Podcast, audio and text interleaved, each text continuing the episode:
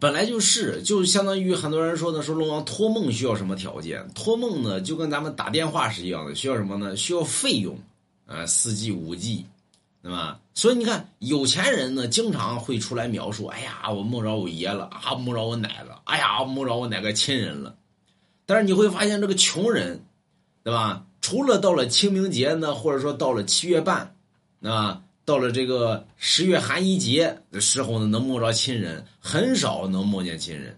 为什么呢？你给亲人烧那么点钱，那么他一年呢就托梦那么几次梦给你，就不好意思给你托梦。因为据说呢，阴间这边托一次梦的费用十个亿，对吧？你有的时候烧呢，你也就烧两个亿，对吧？他都不够托一次梦，他还得借钱去贷款给你托梦，拉倒吧，不托了呗。所以。多烧点钱，有些人说我想我想那个多多梦多梦着我的死去的亲人，你给他多烧点钱，他有钱了他就没事了就给你托梦，没事了就给你托梦，对吧？